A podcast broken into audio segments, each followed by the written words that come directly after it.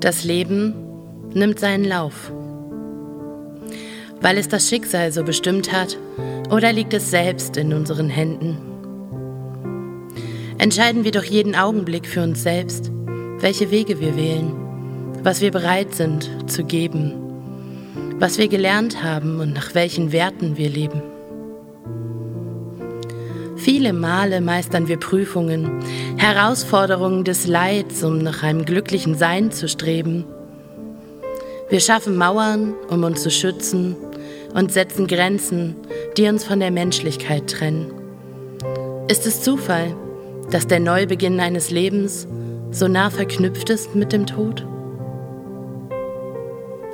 Wenn das letzte Sandkorn fällt, so ist es an der Zeit, die Sanduhr umzudrehen oder zeigt uns dies erst den Durchblick, dass alles einmal vergänglich ist?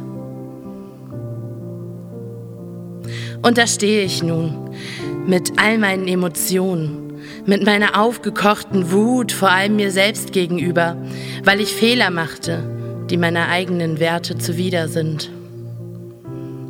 Meiner Traurigkeiten aufgrund der Enttäuschungen, die ich durchlebe, dem Verlust geliebter Menschen und Entscheidungen, die ein anderer für mich übernahm.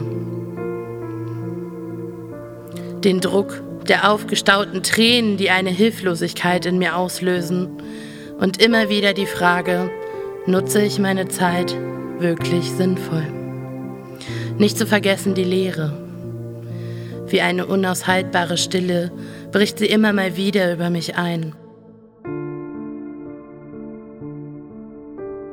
Und dann fühle ich mich frei und unbefangen. Ich spüre die Liebe, die mich trägt, Freude über glückliche Augenblicke, die Leichtigkeit und manchmal auch den Leichtsinn. Gestolpert über Optimismus und unzählige Abenteuer. Ich erinnere mich an andere Emotionen. Diese, die von tiefster Freude getragen werden. Glück Zuversicht und Sicherheit.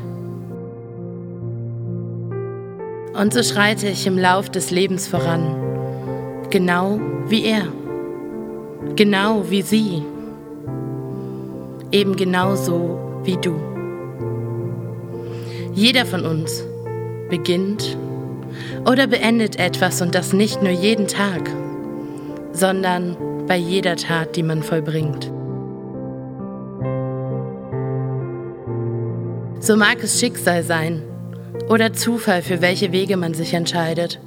Oder es liegt einfach in unseren Händen, in unserer Macht, mit unseren Werten und der Moral, die wir selbst damit schreiben. Eure Angel Mo.